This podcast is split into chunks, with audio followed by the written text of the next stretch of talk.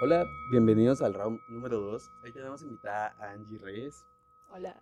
Pues, ¿cómo vas? ¿Cómo estás? Eh, bien, bien acá, pues agradeciéndote por la invitación. Un poco nerviosa, pero bien. Fi- Fijo, es que creo que no, no está como que en nuestros planes venir, dar una entrevista Cabal, sí. y, y de la nada como que te digan, va a ser grabado, eso está bien. como Sí. que, ah. Ajá. Sí, incluso aunque no haya público, uno está así como, ah, ¿qué va a pasar? Sí, fijo. Y pues yo siempre me equivoco, uso el, el decir la entrevista y pues es lo que no busco. Es como que conocerte, hablar de tu arte, Ajá. de, bueno, contigo es distintos artes. Eh, y, y llevar una conversación amena, ¿sí?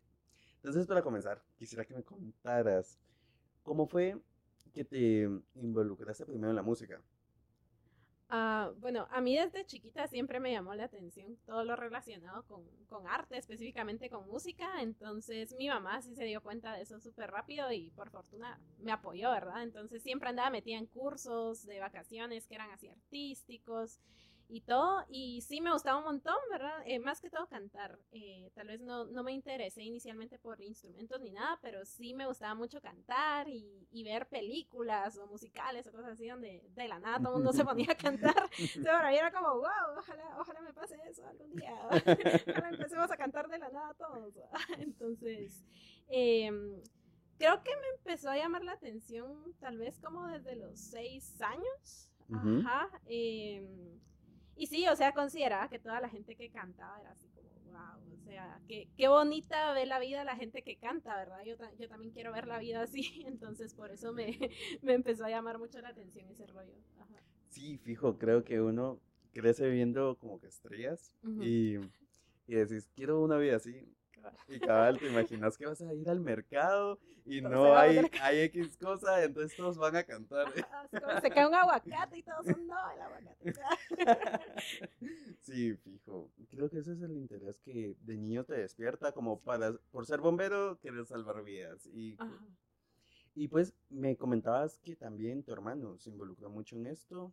Eh, sí, mi hermano es más tirado como a las artes visuales, el Ajá. diseño, pintura y todo eso. Entonces, eh, pues sí, como, como te conté antes, eh, como mi mamá vio ese lado nuestro, nos empezó a meter un montón de cursos y sí estuvimos juntos en la Academia para Niños Pintores Frida Kahlo. em, que ahí era full pintura, ¿verdad? Pero yo apenas sí llego a hacer un dibujo con palitos, o sea, no, no era tan experta en ello. Eh, pero sí, eh, nuestra maestra eh, es demasiado pilas, o sea, ella es muy pilas y, e intentaba darle como otra perspectiva al arte, ¿verdad? O sea, no se guiaba tanto por teoría del color y todo eso, sino que realmente ella buscaba que sus estudiantes crearan lo, lo que tenían en su mente y lo plasmaran, ¿verdad? Tal vez si decía, bueno, hoy la temática va a ser animales marinos, eh, la técnica es tal, láncense al agua, ¿verdad? Y o sea, podían salir las cosas más absurdas, pero de eso se trataba. Entonces, yo no me sentía así como tan, ah, bueno, o sea, no, no soy tan experta o tan buena como mi hermano, pero, pero no me hacía sentir mal eso porque la, la técnica de ella para enseñar era como más fluida. Ajá, sí, Sí. buenísimo. Creo que un buen maestro hace que todo sea mejor. Sí. Y, y pues aún así me contabas que uno de tus cuadros Ah, estuvo, sí. ex- sí. exhibido en varias... Estuve en una exposición en Correos. La Ajá. exposición se llamó Rojo 55 porque justo éramos 55 alumnos y todos los cuadros tenían como base el color rojo, ¿verdad? Ajá. Ajá, entonces yo hice un tazón de frutas, así lo más, lo más mainstream que podía existir, porque no se me ocurrió otra cosa. Pero sí hubo, o sea, hubo cuadros muy, muy bonitos, ¿verdad? En- Mi hermano me acuerdo que hizo unas como enredaderas con espinas y toda la cosa. Eh, una niña, porque en ese entonces yo estaba chiquita, tenía como nueve, diez años tal vez Ajá. eh, una niña que tenía tantos deseos de tener un hermanito que literalmente hizo un bebé dentro del, dentro, dentro de la panza de su mamá, ¿verdad? O sea, y, y lo hizo así tan Oh. real que la verdad era un cuadro impresionante para la edad que la niña tenía.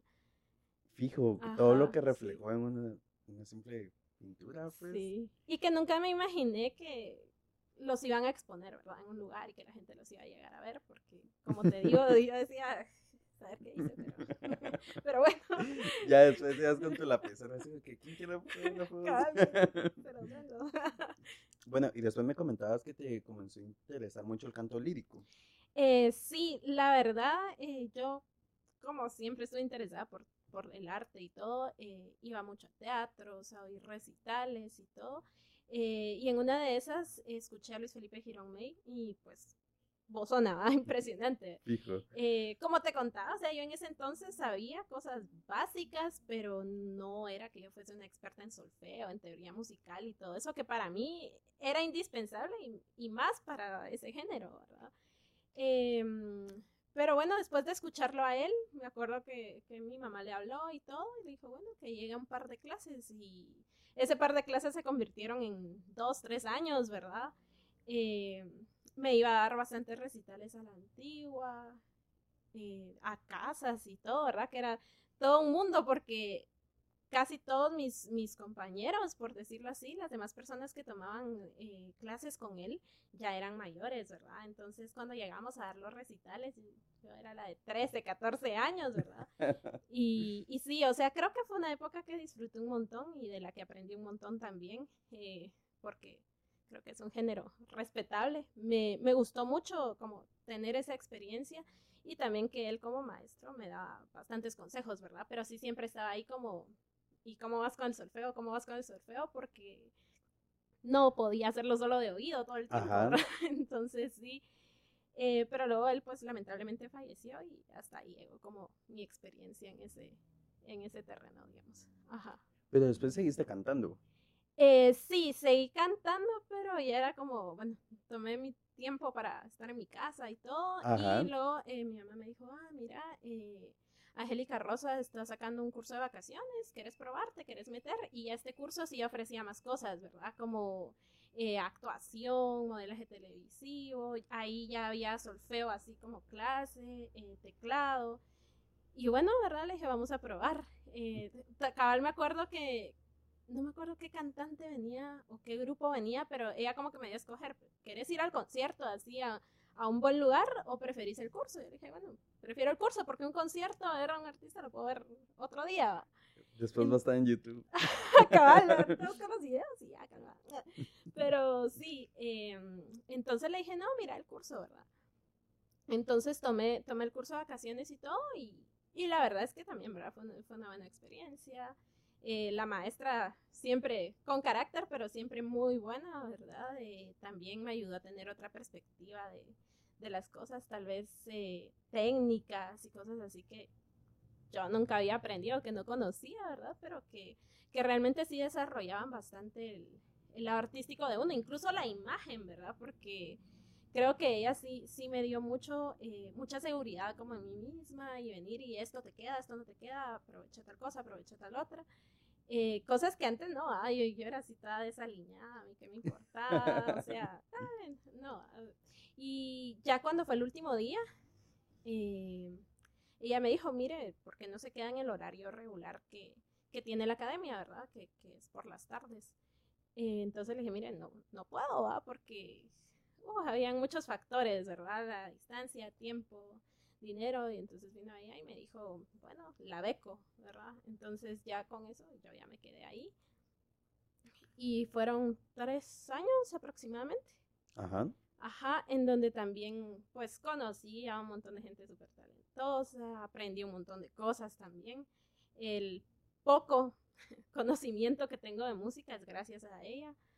Y bueno, después eh, yo creo que el mundo artístico es un mundo como que tiene sus pros y sus contras. Entonces, eh, hay que tener mucha valentía para animarse a, quedarse ahí. Y yo creo que yo no tuve esa valentía. O sea, en donde yo empecé a ver todos los obstáculos que, que eso implicaba, ¿verdad? Que ser artista implicaba. Yo me empecé a frustrar tanto que digamos que me peleé con la música. O sea, fue bueno. O sea, de un día para otro yo tomé la decisión de ya no seguir en eso, ¿verdad? Ya no seguir en ninguna academia ni nada y le dije a mi mamá, mira, no. Pero yo ni siquiera fui como capaz de venir y hablarle directamente a, mi maestra, ¿verdad? Sino que mandé a mi mamá. Porque, o sea, yo estaba muy conflictuada en ese entonces, ¿verdad? Sí. Ajá. Y, hasta pues para tu edad también era como que una decisión bien difícil. Porque estabas todavía, que me imagino segundo. No, ahí cuando yo. ¿Ya en carrera? Ajá, sí. cuando yo terminé con ella, yo ya estaba saliendo del colegio. Y sí, pues ya, ya tu mente venía con que ¿qué voy a estudiar? Y, y la presión social, toda la familia y todo, sí, sí ajá. Sí, y la verdad es que no fue tanto como por el lado familiar, pero sí, o sea, yo pensaba, ¿y ahora qué? ¿Ahora qué? Eh, y sí, me gustaría estudiar música, y sí, pero, pero ¿cómo cuesta, verdad? Y yo creo que me ganó más esa idea de qué difícil. Y, y por eso creo que sí, sí reconozco un montón, o sea, eh, la valentía que tienen otros amigos que sí siguieron en el medio y que son artistas, porque digo yo, puchica, es que no es fácil y es que no todo sale bien a la primera y, es que no siempre están los mejores resultados al principio, ¿verdad? Y, y muchos se quedan ahí, a mitad de camino, como me pasó a mí. Sí, es que creo que es muy difícil pelear contra todo. Sí. sí, desde la opinión de tu familia, que es algo que influye mucho tal vez. Sí.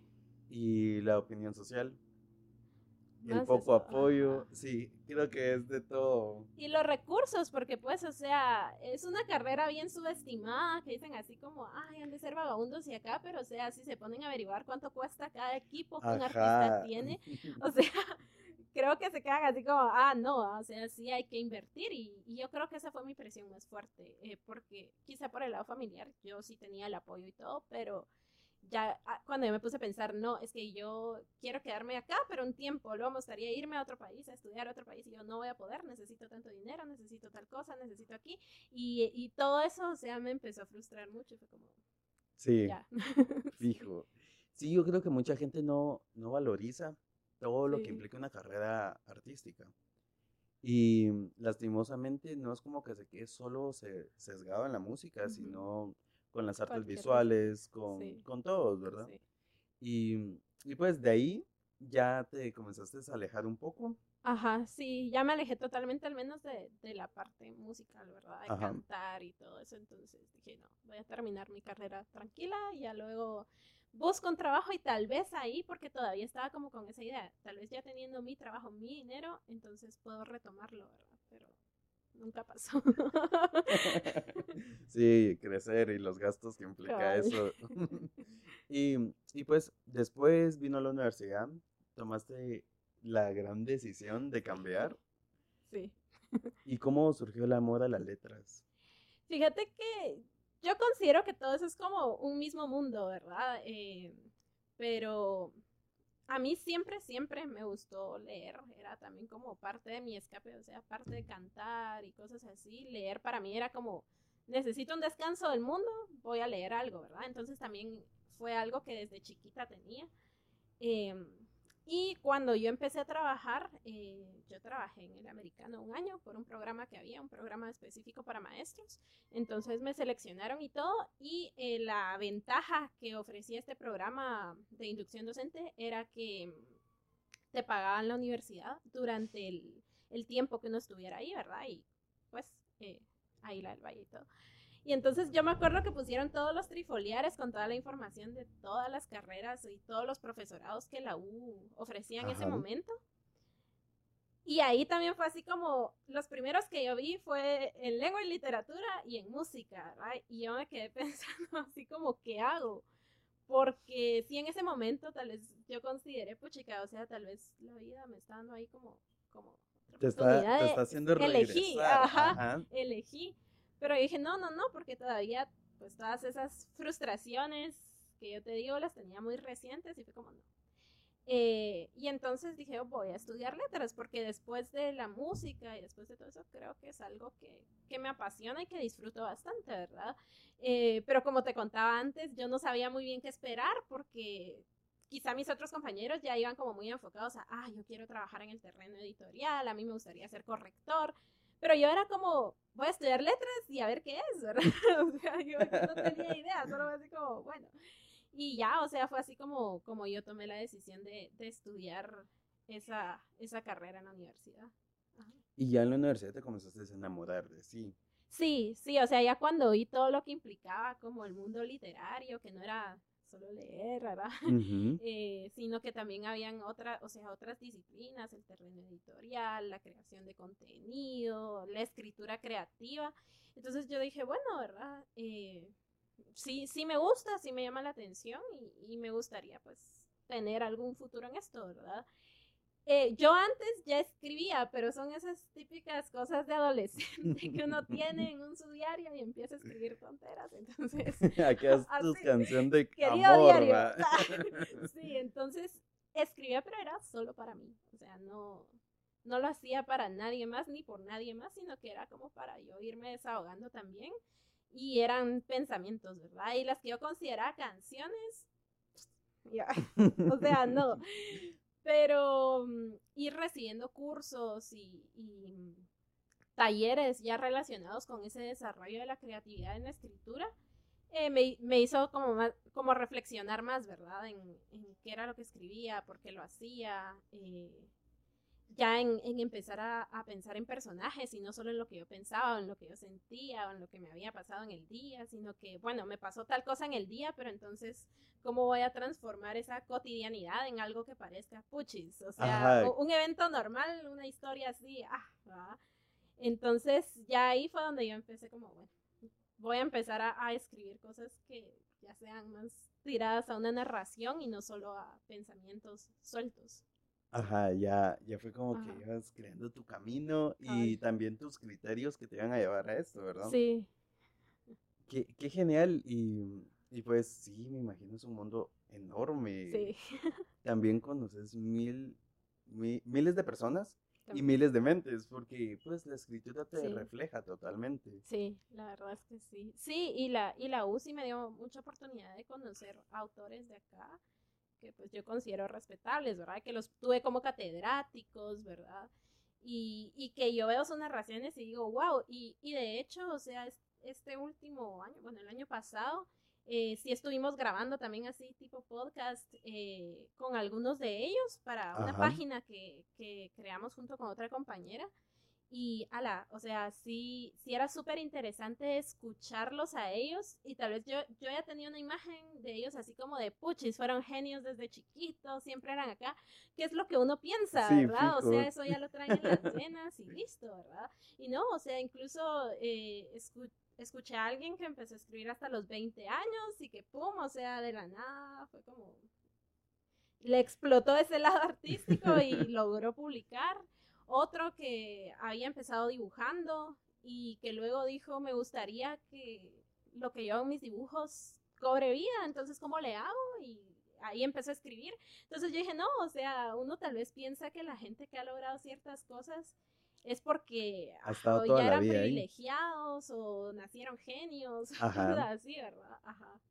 Pero genial, y pues yo creo que cada persona se aprende un montón. Sí. Y eso, fíjate, ha funcionado un montón. Ha creado tu, tu forma de escritura. Sí, también. Sí, me ha ayudado bastante. O sea, como tener ciertos autores que yo diga, ah, sí, sí son mi influencia para yo venir y, y tener cierto estilo, ¿verdad? Que al final yo creo que ninguno es igual a otro, pero como siempre todo se cataloga en géneros. Sí, Ajá. fijo, creo que ahí vamos a lo que hablábamos cabal al principio, eh, de que pues ahora hay mucho, se está poniendo como en tendencia a crear podcasts y hacer Sí. tu... Y lo cool es que tenés un montón de variedad y nadie es igual. Es verdad que todos tienen referencias Cabal. para comenzar, pero poco a poco te vas como que conociendo, viendo Sí. cuál es, cuál te destaca, cuál no, cuál es tu fuerte. Sí, sí, yo creo que no hay ningún artista en cualquier disciplina que exista que no tenga como su estilo propio, ¿verdad? Porque creo que eso es lo que caracteriza a, a alguien que está en ese medio, aunque tengan de verdad como referencia a ciertas personas que también han logrado grandes cosas, ¿verdad? Súper. Y pues, después de esto, ya cuando vas creando tu, tu forma de escribir, tu esencia como artista, eh, ¿cuáles fueron tus primeros pasos en la escritura? Em, bueno, yo empecé eh, a escribir ya como pensando en lo voy a hacer por alguien más. em, cuando empecé a involucrarme en todo esto de, de ver proyectos editoriales tanto acá como en otros países y miraba que tiraban convocatorias, ¿verdad? Ajá. Entonces yo dije, bueno, tal vez algún día me anime. Entonces ya no voy a escribir pensando tanto en que esto lo voy a usar para desahogarme, sino que ya voy a pensar más en bueno, o sea, quiero crear personajes, quiero hacer algo que sí tenga una estructura y, y ya pensando como en, va, ¿quién quita un día de estos? Se me va la pena, se me dan los nervios y lo mando a una de las convocatorias, ¿verdad? Fijo, y es lo que me contabas que pasó con tu más Ajá. reciente publicación. La única de momento, la única de momento. te- Pero pues genial. Antes de eso, me gustaría que pues a todos los contextualizaras para que entiendan cómo surgió. Ah, ok, sí. Eh, bueno, eh, durante la pandemia yo creo que también hubo como un boom en toda la gente, o sea, gente que tal vez tenía deseos de crear emprendimientos o algo así, de pronto creó sus, sus empresas por Instagram, ¿verdad? Y les fue re bien y creo que todos nos empezamos a enfocar en cosas que siempre quisimos hacer, pero que no Ajá. nos animábamos, ¿verdad? Y ya con el encierro y con todas las frustraciones y dudas encima, creo que la misma pandemia o, o, pues ese enclaustramiento nos orilló a, bueno, vamos a probar, ¿verdad? Porque ¿qué más tenemos por hacer? Nada, ¿verdad? Porque no se podía salir ni nada. Entonces, eh, durante todo este primer año de pandemia que acabamos de pasar, eh, sí en mi familia atravesamos una situación un poco complicada. A mi tía abuela, que para mí fue como mi abuelita porque crecí con ella todo el tiempo, ella ayudó a criarme. Eh, le detectaron cáncer en los pechos y pues a partir de ahí se vino abajo, ¿verdad? Entonces, eh, más allá de lo difícil que es eh, aceptar una enfermedad como esa, un diagnóstico como ese, creo que también fue difícil que ocurriera a mitad de la pandemia, pues, o sea, ya con, con estando todos encerrados, o sea, fue bien complicado, eh, porque como, como te comentaba, nos tocó adaptar una habitación al punto que se tuvo que volver un cuarto de hospital, pues, entonces... Eh, sí fue bien difícil porque, digamos, yo tenía que estar todo el tiempo dando clases, mi hermano eh, tomando clases en la U, entonces nos costaba estar ahí apoyando, ¿verdad? Y, y mi mamá, eh, sí, después de un mes y pico o menos tal vez, ya le tocaba irse a la oficina. Entonces a veces se quedaba solo mi abuelita, que ya tiene pues casi 80 años, con mi tía abuela y a veces se le caía, a veces se le... Sí, Entonces, ya era muy, a- muy ajá, era bien difícil. difícil porque a qué horas nosotros ayudábamos, eh, o sea, era súper complicado y todo eso nos fue cargando a nosotros también. Pero, o sea, yo dije, yo sé que yo como persona no suelo ser tan expresiva, tal vez con emociones o sentimientos como esos que son tan densos, porque no me gusta, ¿verdad? O sea, que no, no me gusta verme ni vulnerable, ni débil, ni nada de eso, entonces eh, casi no lo expreso, pero sí se sentía esa angustia y eso denso, y, y que no fue solo como una semana y ya, ¿verdad? O sea, fueron meses. Entonces yo dije, bueno, voy a empezar a escribir y ahora sí, si aparece una convocatoria, lo mando, porque yo sé que esta va a ser la única forma de yo venir, desahogarme, estar bien emocionalmente con esa situación y al mismo tiempo pues quitarme ese miedo, ¿verdad? Y como ir cerrando ese ciclo, aunque no lo pueda expresar como la mayoría de gente lo hace. Entonces, Y creo que en eso Eso influyó fue- mucho tener el espacio, estar encerrado, conocernos. sí, Creo que el, no sé por qué, pero yo tengo esta palabra así, pero el demonio más grande, eh, para mí las luchas son demonios, ¿eh? mi mente. Sí. Eh, el demonio más grande fue uno mismo. sí, Estar encerrado con uno y pensar Y en uno ajá, sí, y responderse uno mismo, así como que no, Sí, no. Y sí, yo creo que esto ha demandado muchas cosas como la depresión. sí. Creo que eh, también fue un buen momento, o sea, se escucha raro y se escucha feo, pero fue un buen momento para que toda la gente considerara y notara la importancia de la salud mental, pues, porque se dieron cuenta que, que la gente que tal vez regularmente padece de depresión fuera de todo esto o de ansiedad, ya cuando la gente experimentó eso estando encerrada, gente que tal vez era muy estable en su vida y todo, y dijeron, ah, ok, o sea, nadie estaba exagerando, sí, es Ajá, ya no, ya no es como que miras a tu amigo el que tiene depresión así como que, ah, sí, tomaste tus Cabal, pastillas. y ajá, ya no, porque ya pasaste y ya Sí. viste que es, estás en un cuadro donde no salís y, y sí, cuesta un montón. eh, como te decía, conocerte, ver tus errores, ver, Sí, ves- ver qué has logrado. Y creo que eso pasaba mucho, así como que yo, bueno, en mi caso, Ajá, esta fecha estaba cabal en, en los primeros días de la cuarentena. Me, me pegó bien feo. Pasé como tres semanas sin tocar saxofón. Y, y era así como que cabal, el Instagram, va.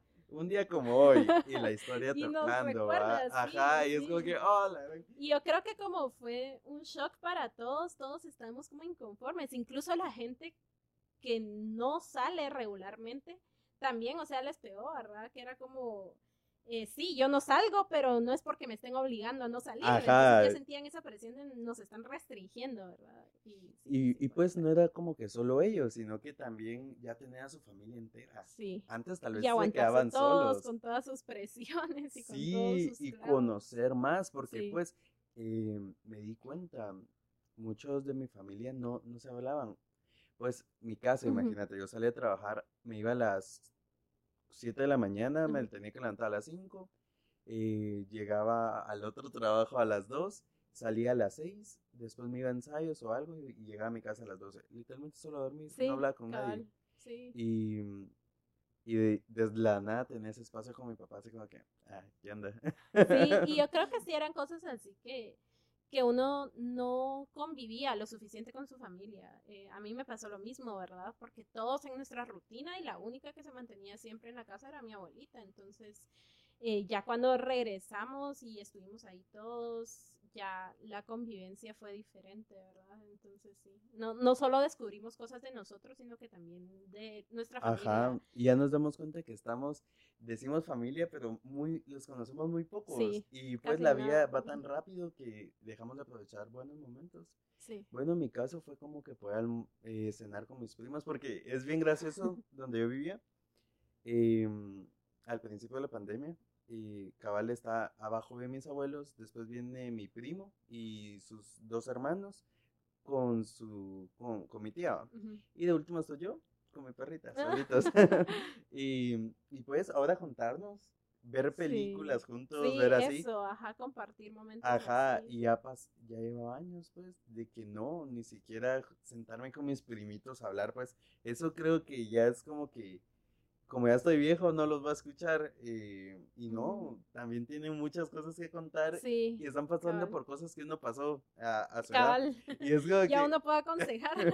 sí, es como que, los años. mira, yo hice eso, Cabal, yo también, yo también la regué. ¿no? sí, y, Sí. y todas esas cosas, yo creo que funcionó, para muchos, Sí, eh, para otros fue muy difícil, bastante. Sí, y pues creo que aparte de la carga, estar encerrados, eh, la carga de- del sentido económico Ajá, sí. Ala, sí. y comenzar a ver escasez y pues a mí me pasaba, yo no cocinaba y de la nada tener que gastar, gastar sí, en comida. Sí, ese momento en el que uno se da cuenta de, ah, o sea, no, no es así nomás. ¿verdad? Ajá. sí, sí. La verdad sí fue bastante, enfrentarse a bastantes cosas, a bastantes realidades que uno solo pasaba por alto. Sí, cabal. Y pues a pesar de todo, creo que lo bonito es como que llegar a un punto donde decís, ya pasé por esto, ya Sí. me llevó la chingada, Cabal. tengo que seguir. Cabal, sí, la verdad sí. Sí, yo creo que todos tocamos fondo en algún punto de, de todo esto que todavía no termina, ¿verdad? Pero que ahorita ya está un poco más regulado, digamos, entre comillas, que antes.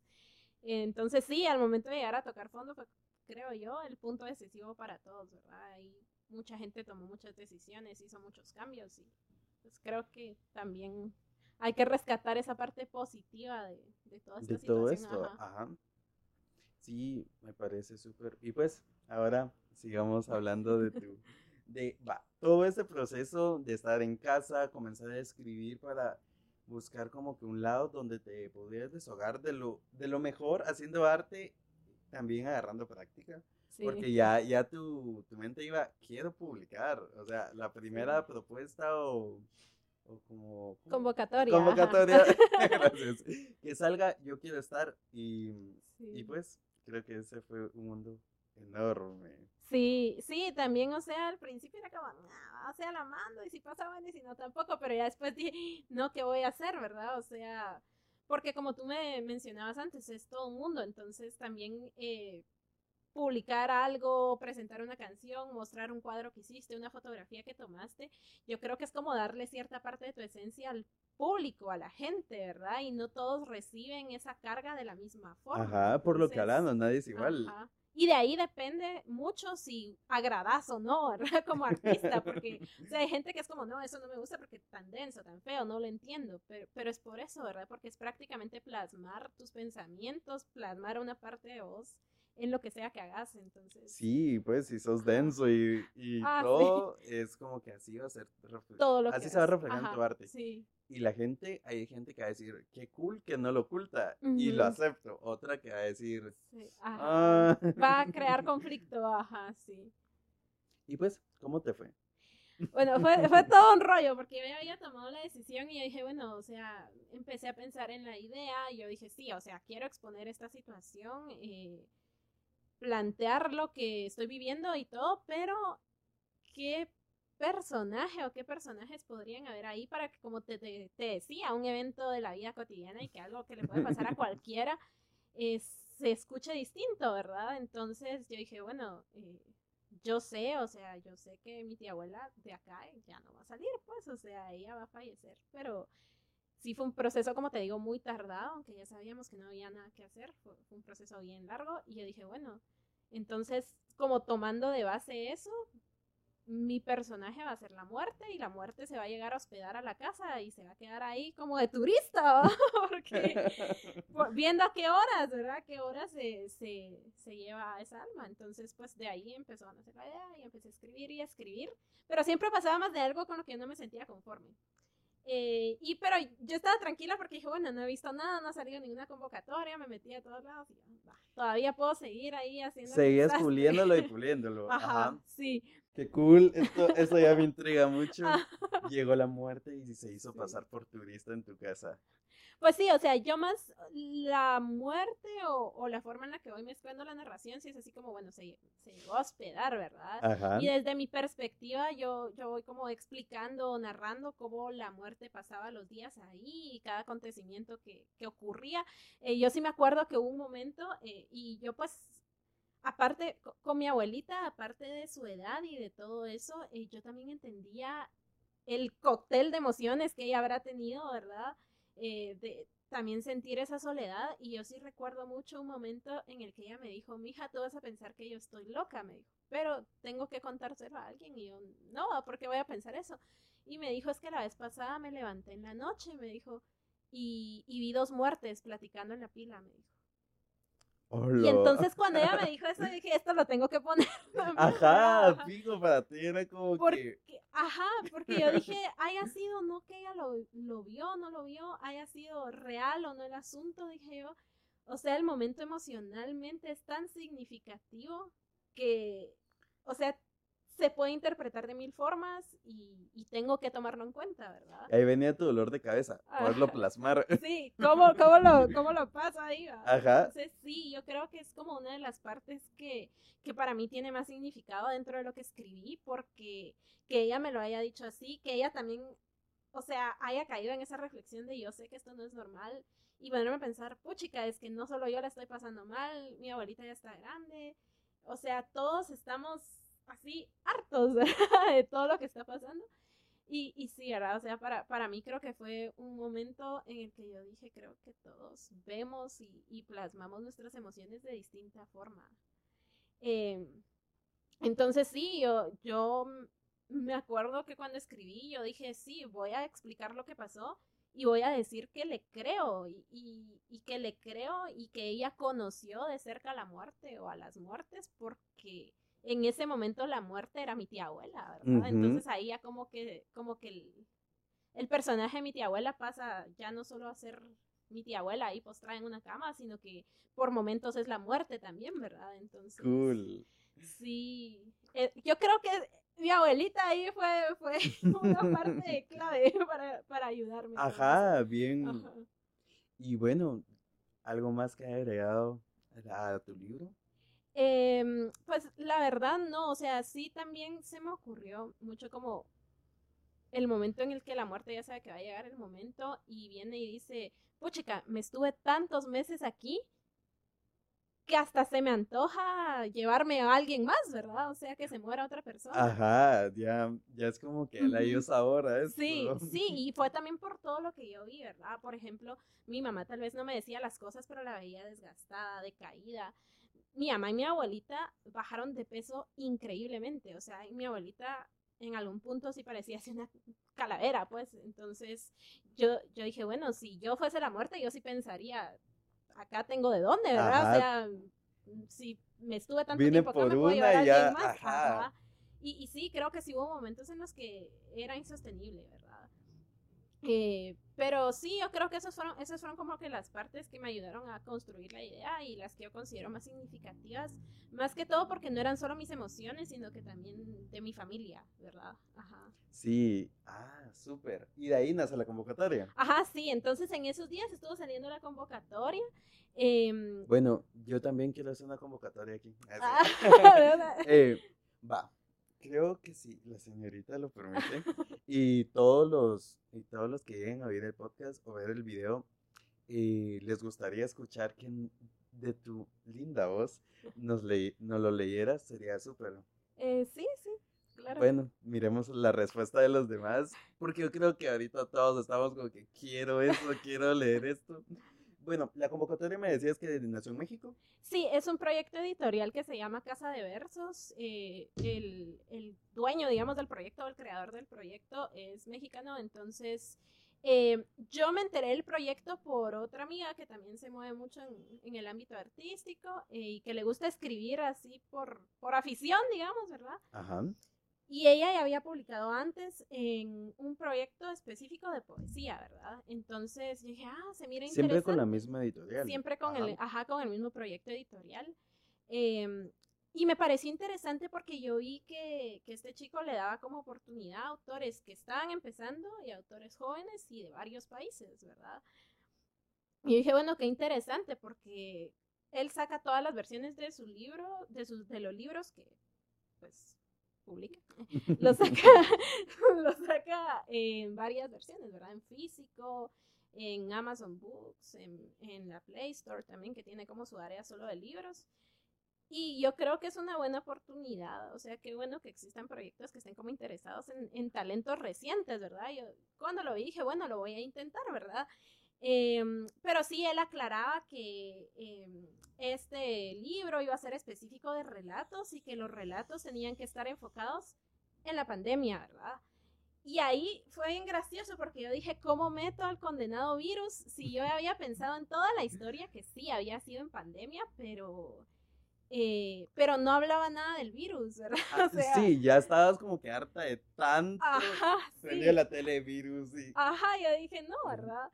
Eh, pero cuando él puso así como, bueno, sí, tiene que ser enfocada en pandemia y todo, y dije, bueno, la, la historia ya la tengo, pero ¿cómo hago para involucrar como, como de todo eso de, del virus y la enfermedad? Enorme, ajá, entonces me tocó ver cómo lo metía y em, dije yo, bueno, también le tengo que dar el antagonismo que se merece, ¿verdad? Porque yo creo que poner como personaje a la muerte no quiere decir que sea un personaje villano o antagonista o malo, ¿no? O sea, ajá, es su trabajo, ajá, lo que Ajá, incluso a veces es un personaje muy reflexivo y así, entonces dije, yo, bueno, o sea, sí, la muerte va a seguir teniendo su protagonismo ahí, va a ser el personaje principal, digamos, pero el antagonista que sea el, el virus, ¿verdad? Y entonces ya lo metí como con esa idea y eh, yo pues de chiquita tuve ahí unos mis rollos neurológicos y eh,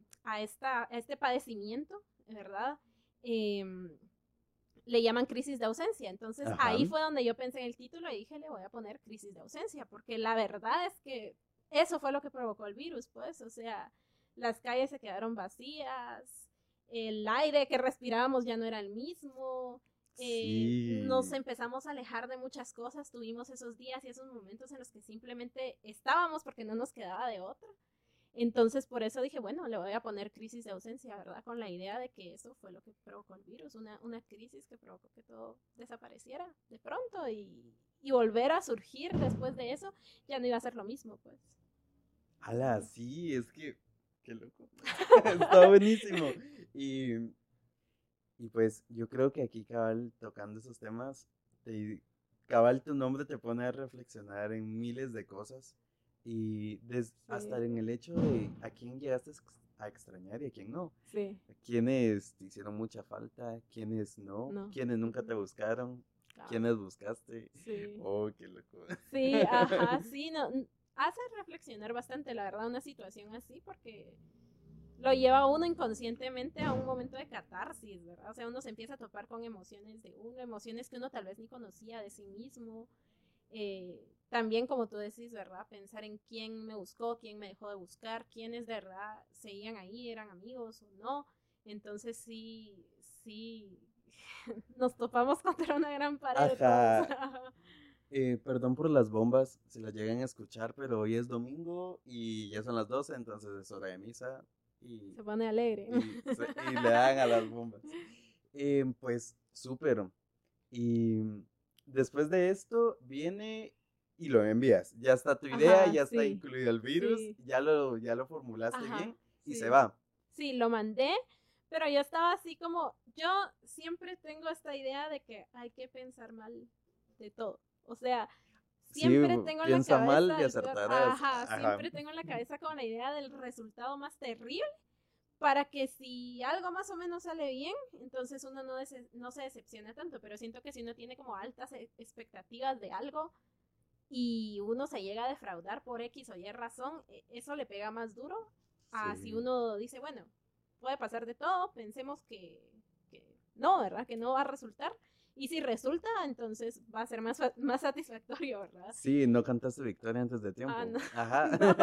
No, y, y es que decía, bueno, o sea, hay gente aquí que ya había publicado tal vez unas dos, tres veces con este proyecto editorial, ya tal vez ellos tenían más conciencia de su estilo, eh, no era la primera vez que publicaban, eh, tal vez no, o sea, ellos ya habían tenido experiencia como, no sé, presentándose en un micrófono abierto de poesía o algo así, y yo no había hecho nada de eso, ¿verdad? O sea, entonces yo dije, no, ¿qué probabilidades hay? Y porque no era solo gente de Guatemala, sino que era gente de o- 13 países en total, ¿verdad? Entonces yo dije, ¿qué probabilidades hay de, de que eso pase? Pues, o sea, Sí, No. ya lo comenzabas a, a ver como un en un millón. sí, sí, la verdad, sí.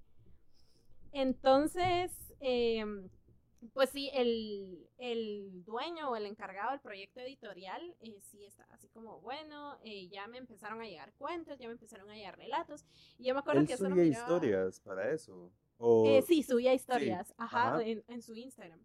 Entonces, eh, yo así como, ay, no va, porque así como, a mí me costó mucho tomar la decisión de enviarlo, o sea, tanto que lo mandé en los últimos días, pero yo miraba que él decía, ya me están llegando historias, que no sé qué, y yo, ay, no, ¿verdad? O sea, y, y sí fue como bien difícil para mí tomar esa decisión de, bueno, lo mando, ¿verdad? Em, Y la presión también ya que él ejercía. Sí, Ajá. sí, porque ya eh, recuerden que quedan tantos días, recuerden que no sé qué, que no y así va. Pero sí, o sea, él en las bases de la convocatoria había dicho que el contacto para saber si había quedado o no el relato seleccionado iba a ser vía correo y yo mandé todos mis datos porque antes de mandar el relato pedían que ahí en el mismo documento hubiese una hoja con todos los datos y bla, Tú bla. todos los días esperando así como Ajá. que mi correo, mi, Mi correo. correo, mi correo, sí, porque ya cuando él dijo, bueno, me va a tomar más o menos un mes y pico, me va a tomar tanto tiempo eh, leer todos los relatos eh, y ya yo empezar a tomar decisiones, entonces él sí dijo, puede que hayan correos que lleguen después, o sea, eh, tal día yo voy a empezar a enviar los correos de confirmación. em, pero hay otros que se van a tardar porque voy en el orden en el que me llegaron, ¿verdad? Y yo dije, bueno, o sea, tampoco voy a entrar en crisis antes de tiempo, ¿verdad? Porque yo fui de las últimas, o consideraba yo, había sido de las últimas en mandarlo. Y tal vez ni siquiera va por ahí todavía, ¿verdad? Entonces, bueno, pasó el tiempo que él dijo, pasaron los días y todo. Y en una de esas, yo igual, estando en Instagram, eh, vi la historia de, de esta otra amiga que te digo que ya había publicado con él antes. Ajá. Eh, y, ay, enseñé con un screenshot del correo, ¿verdad? De, ay, miren, que no sé qué, que estoy feliz, que la gran... Y así como, ah, entonces, pasaban los días y nada, y nada, y nada. Entonces yo dije, Y el correo sin llegar. ajá, sin llegar. Y ya estaba el, antecedente de que tu amiga ya. Ajá, que a ella ya le había llegado. Aún así tenías a que ver que fuiste de las últimas Ajá, en enviarlo. todavía seguía pensando. Y la esperanza no se había yo, está bien, todavía puedo, todavía puedo. Pero pues no, ¿verdad? O sea, cuando yo sentí, él dijo, bueno, gracias a todos los que mandaron eh, sus relatos, ya todos los correos de confirmación fueron enviados porque él sí subió una historia en donde dijo, ya terminé, ya dije quienes sí y ya les agradecí a quienes no, ¿verdad? Pero yo dije que, o sea, ni siquiera un correo así de gracias por participar. Entonces, Mira, aprende a escribir mejor, por favor. sí, yo dije, ay, qué gran decepción, ¿no? Entonces sí fue como, ah, eso me frustró un poco. Pero yo seguía con esa espinita de no, o sea, eh, yo sí quiero hacer esto por, por mi tía abuela, por mí, para cerrar ese ciclo, para cerrar esa etapa. Ah, porque digamos, o sea, la noche, bueno, ese día que yo terminé el relato, ella falleció en la noche. Entonces también para mí fue así como, wow, o sea. Terminé esto. Ajá, y, es una señal, tiene que estar a la fijo, tu mente estaba ahí. Ajá, y estaba así como, no, lo tengo que sacar en algún lado, no me importa en dónde, pero lo tengo que sacar en algún lado. Y entonces ya en esos, en esos meses me acuerdo que salió una convocatoria acá eh, que llamaron Memoria Artística. Entonces, eh, igual esta convocatoria lo que pretendía era exponer a través de diferentes ramas artísticas toda la situación que se estaba viviendo en la pandemia. Y pues había para relato, había para poesía, para ensayo, para fotografía, pintura, em, cortos también, ¿verdad? eso ya involucraba más disciplinas artísticas y también las bases, ¿verdad? Eh, pero dentro de las bases decía, por favor, que el relato no haya sido ni editado ni publicado previamente. Yo dije, ahí me, me quedé pensando porque yo dije, ya lo, lo, mandé a otro lado. ¿Y qué pasa? o sea, porque yo sí me aturdo súper rápido. Entonces dije, ¿qué pasa si de pronto ocurre un milagro? Y mañana que compre el libro, ahí voy a estar. Ajá, cabal, algo así, ¿va? Y me van a mandar a decir de, del otro proyecto que, que se habían equivocado. Ah, y que siempre sí. Y cuando sienta también van a decir que sí, acá, dije, oye, entonces, y entonces yo me puse a pensar así en el peor escenario, van a pensar que saben ni qué hice, que no tengo ética, que no sé qué. Ah, pero igual lo voy a mandar, dije, o sea, lo mandé. Eh, pero yo sí creo que, digamos, por lo mismo de que, de que la convocatoria, eh, esta, la nacional, eh, sí tenía muchas disciplinas artísticas, obviamente había gente con mucha más experiencia y talento que yo, ¿verdad? Y ahí sí fue así como, no. Eh, pero sí tuve mi diplomita, sí me mandaron mi diploma así de participación y todo, ¿verdad? Ellos sí, por lo menos al gracias.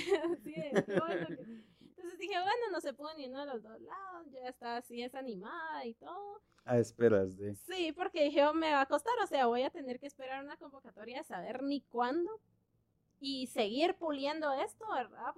y yo viendo, ¿verdad? Que hice mal, que, ¿verdad? Entonces, em, pasó el tiempo y el famoso video. Ajá, cabal. Pasó el tiempo y el, el cuate dijo, bueno, eh, ya el libro, ya las impresiones están, eh, los formatos digitales también ya están y vamos a sacar un video promocional, pues, eh, explicando de qué se va a tratar, porque él, él, le llama un libro de difusión, ¿verdad? Porque como, como, eran experiencias de todo tipo, entonces eh, voy a sacar el video promocional en donde van a salir los países que participaron y las personas que participaron, ¿verdad? El video sale tal día, era un viernes, ¿verdad? Yo me acuerdo que estaba en mi trabajo y así como, ay, ni lo voy a ver, ¿qué me importa? Estoy enojada. Estoy enojada. Sí, yo ya no quiero nada. Entonces, ¿Cómo llegó la decisión de verlo? Eh, realmente yo no tenía planeado verlo, pero esta mi amiga, ¿verdad? el eh, orgullo mata. Cabal, el orgullo mata. No, esta mi amiga vino y de la nada, ¿verdad? Me etiquetó en una historia entonces, de Instagram. Y así como, ah, ¿por qué me habrá etiquetado, verdad? Entonces, eh, abrí la historia y cabal, así como puso, ay, acá el video promocional eh, del libro, que no sé qué, en el que participé, y vino y puso felicidades a ti también, ¿verdad? Y, yo, ¿qué? y yo, ah, ¿cómo así que felicidades por existir o por qué? Felicidades porque no me llamaron. ¿Te estás burlando? Sí, yo así como, ¿te parece gracioso? Entonces dije, oh, bueno, porque la verdad es que sí, o sea, en cierto punto yo dije, como ella sabía que había participado, yo dije, tal vez me está etiquetando porque quiere como, por lo menos ella, ella quiere reconocer que tuve la valentía de participar. Ella por... Hijo, tu mundo está dando mil vueltas y sin ver el video. Y no, y no, y no. Pero en una de esas me puse a pensar, ¿y si el correo jamás llegó? ¿Se fue al spam o qué? Y me metí a revisar antes de ver el, correo, el, el video, perdón. Me metí a revisar mi correo, ¿verdad? Y yo viendo, Y yo, pero no, o sea, vi en spam, en, en borrados. Hasta todo, enviados. todo. Yo- Sí, Y no, no había correo. Entonces Estabas yo, en mil ah, búsquedas. Ajá. Pero yo dije, también me da pena preguntarle a mi amiga, mira, ¿por qué me etiquetaste? ¿Qué, qué te pasa? Entonces, eh, ¿Te estás burlando? cabal, o sea, yo casi quería escribir, no, no, no me parece gracioso. Entonces vine y yo dije, bueno, lo voy a ver, ¿verdad?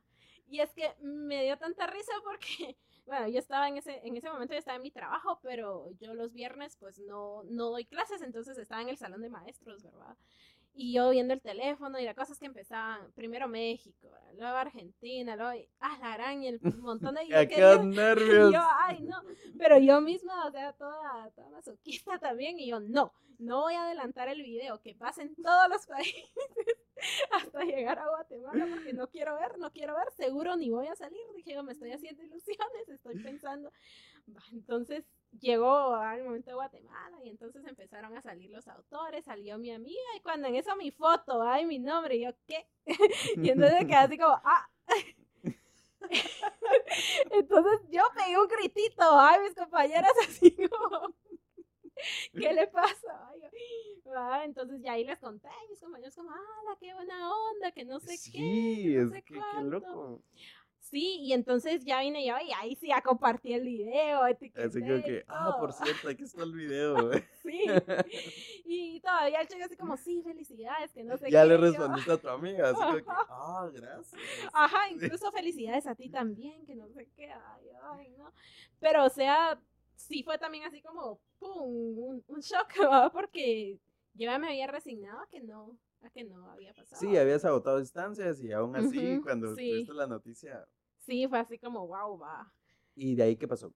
Eh, Em, bueno, te pusiste en contacto con ellos, obviamente. Eh, sí, sí, porque ya pues él dijo cómo iba a estar las presentaciones de los libros en formato digital, el formato físico, cómo se podían pedir, ¿verdad? Y todo, y ya pues, pues ya yo, yo hice el pedido para darles algunos a mi familia, a mi copia y todo, Ajá. pero o sea, yo sí estaba todavía así como, no puede ser rodado porque no, Igual, yo creo que ya lo tenías en la mano, así como que lo voy a leer para ver si sí es el mío. y voy a ver no se confundieron de Angie.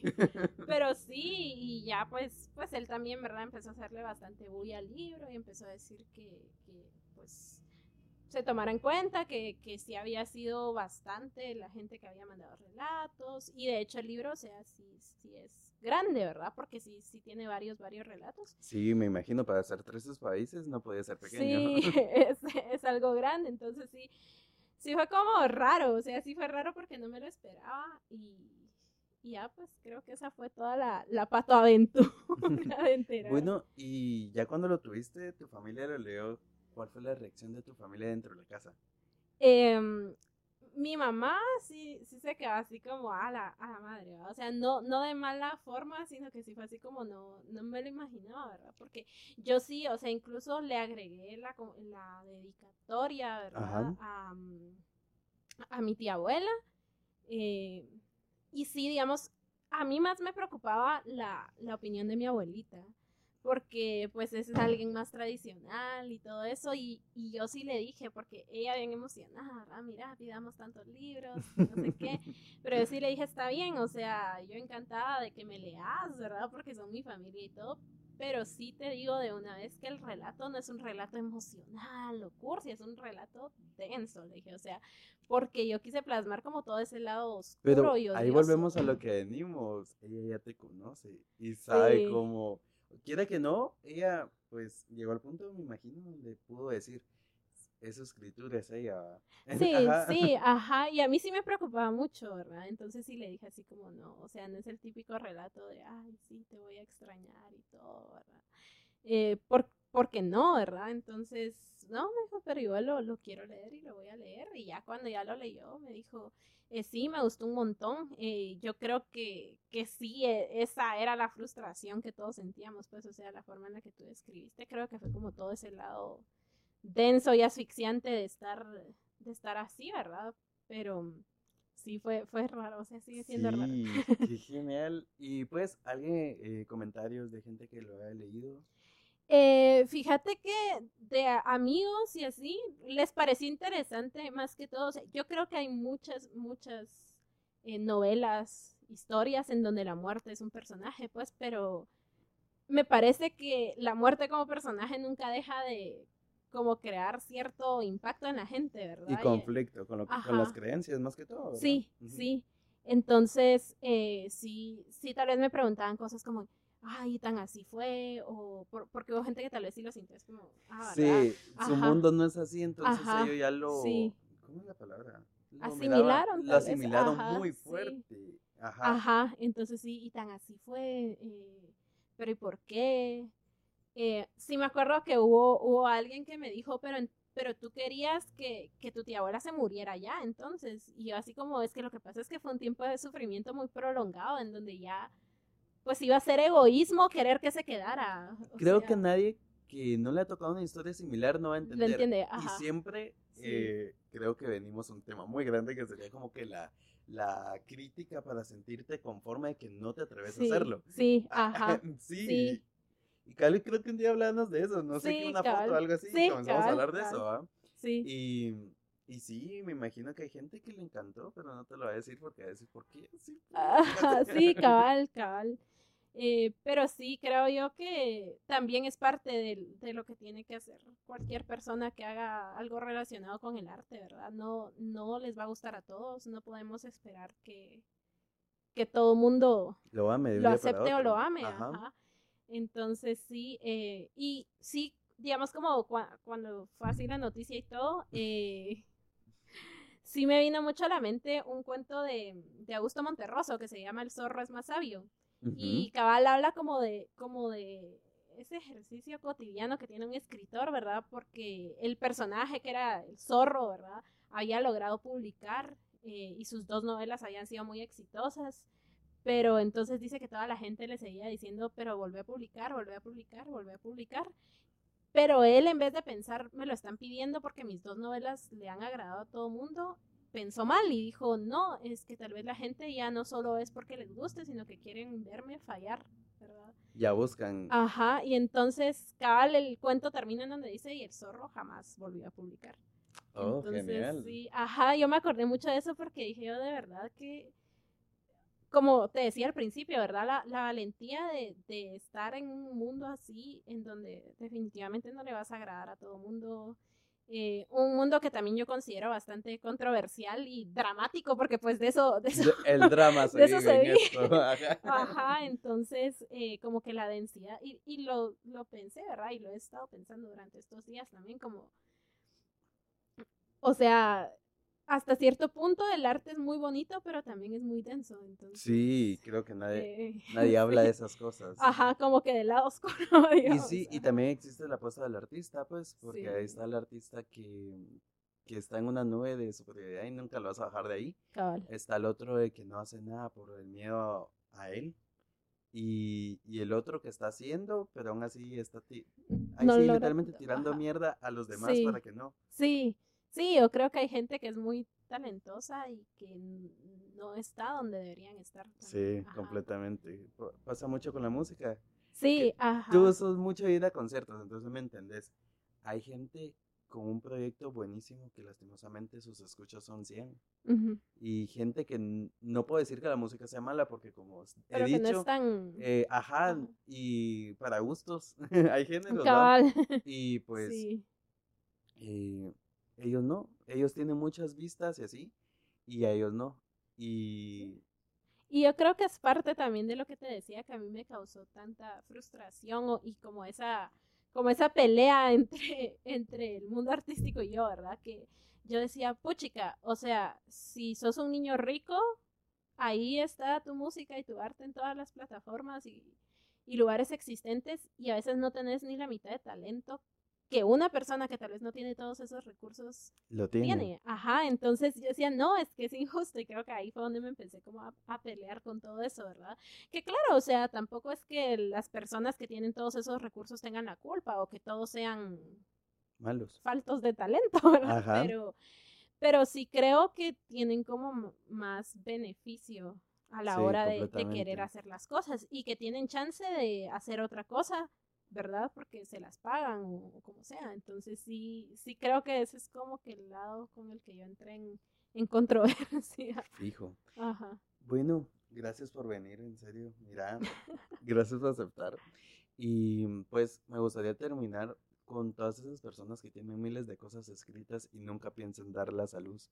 Creo que he visto proyectos de amigos que comenzaron su canal de YouTube, comenzaron a, a, a subir contenido, contenido buenísimo, donde yo diría, yo quisiera hacer así, y por un video o dos que no tuvieron vistas se dieron por vencidos. No se desanima. Ajá, y creo que esto va para todas las artes, ¿verdad? Sí, sí. Entonces, ¿cuál sería tu consejo para esas personas? Ah, pues yo primero diría que es un miedo razonable, eh, pero tal vez que más allá de pensar en ese miedo o en esa inseguridad o en ese tal vez de ya, ya me pela, ya no quiero, ¿verdad? Eh, pensar más que todo en qué significa para ellos lo que están haciendo, ¿verdad?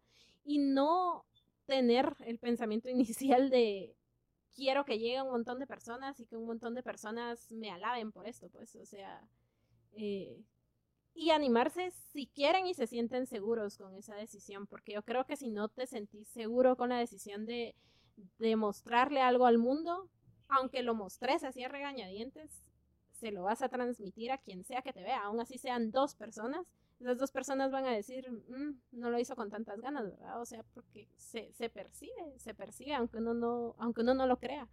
Entonces sí, o sea, tal vez no dejar de lado esos talentos, pero sí reconocer em, si uno va a tener la, la, valentía de mostrarle las cosas a otros o, o si mejor prefiere seguir ahí, ahí en las sombras.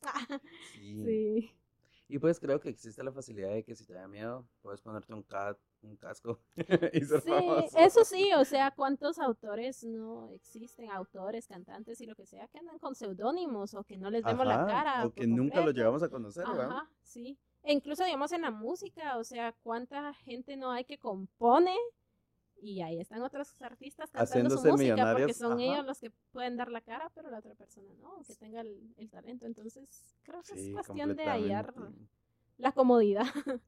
Sí, porque pues existe gente que no, no quiere ser expuesta a todo lo que hablábamos, envidias, críticas. Sí. Y muchas veces, y muchas y lastimosamente, de esas críticas nunca son buenas, nunca son, son más envidia, cosas sí, así. o o es aquello de buscar dónde está tu punto, como que fueras un yenga y ya vieron la pieza que te va, te va a botar, ajá, y, y, mover eso. Sí, Pero bueno, creo que diste en el punto. Me muero por leer eso.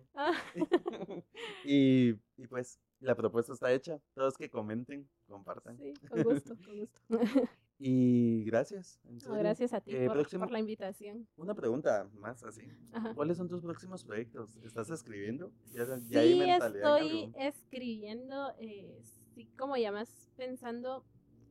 Eh, creo que me di cuenta que, que como que las emociones, tal vez no tanto las emociones así de amor y de felicidad, porque esas son no sé, o sea, creo que son emociones que siempre están ahí, pero yo creo que mis emociones como las más densas, las más oscuras, creo que son las que me ayudan a, a poder escribir, ¿verdad? No así porque, ay, la vida es gris y todo, no, ah, no, pero creo que son las que más cuesta sacar y que media vez uno encuentre la forma, es bueno hacerlo, ¿verdad? Y cómo explotarlas, ¿verdad? Ajá, sí. Entonces, sí, sí, ya estaba escribiendo otro relato que voy a mandar ahí al una que otra convocatoria, a ver qué tal para va. cuándo el libro? Ah, es que pues, aunque sea pequeño, ya con eso sé que va a haber mil, miles de personas, pensando que va a haber miles de personas, que, va a decir, yo quiero leer. Sí, me gustaría, me gustaría en algún momento, eh, pero ese es otro gran conflicto en el terreno editorial. Em, que digamos un autor autopublicado sí no, no lo toma en serio, ¿ah? Porque es como, ah, se está halagando a sí mismo y tal vez ni es tan bueno. Entonces, eh, sí me gustaría como seguir tomando experiencia de convocatorias y, de otros lados para ya, pues. Y seguir creando ese morbo en la gente y querer ver tu trabajo completo. sí, cabal, sí. Entonces, sí, el próximo relato sí está como más enfocado en, en darle vida a pues, pues el relato anterior es también con gente existente, pero le agregué su fantasía, ¿verdad? Entonces Ajá. lo mismo voy a hacer ahora, pero tal vez es más ya como una parte de, de mi vida eh, que está muy reciente, que me está costando aceptar, y entonces, eh, sí, como, como transformar a la persona en el personaje que se merece, ¿verdad? Pero siempre me siento inconforme como hace algo y lo cambio todo. Entonces, sí, ahí voy. Creo que a todos nos pasa. A veces estamos con mi hermana y así que tenemos un hit, hay que irlo a grabar.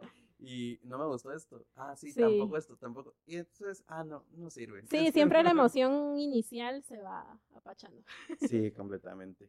Y bueno, también para invitarlos, para en un futuro, no sabemos cuándo, vamos a estrenar un proyecto juntos. Ah, sí. Vamos a revolver la música con, con un Con poco de lectura y, li- literatura, y sí. literatura. Y pues esperamos el apoyo de todos. Sí, ojalá. Ojalá. no, ya sé. Bueno, y algo más que agregar, tus redes sociales, un medio de contacto para la gente que quiera Eh, adquirir el libro también, ¿cómo lo puede encontrar? Sí, eh, si buscan la editorial o el proyecto editorial en Instagram, se llama Casa de Versos y ahí hay un enlace que lleva tanto a las versiones eh, digitales como a la, a la física, ¿verdad? Que es así, si se pide por Amazon y todo.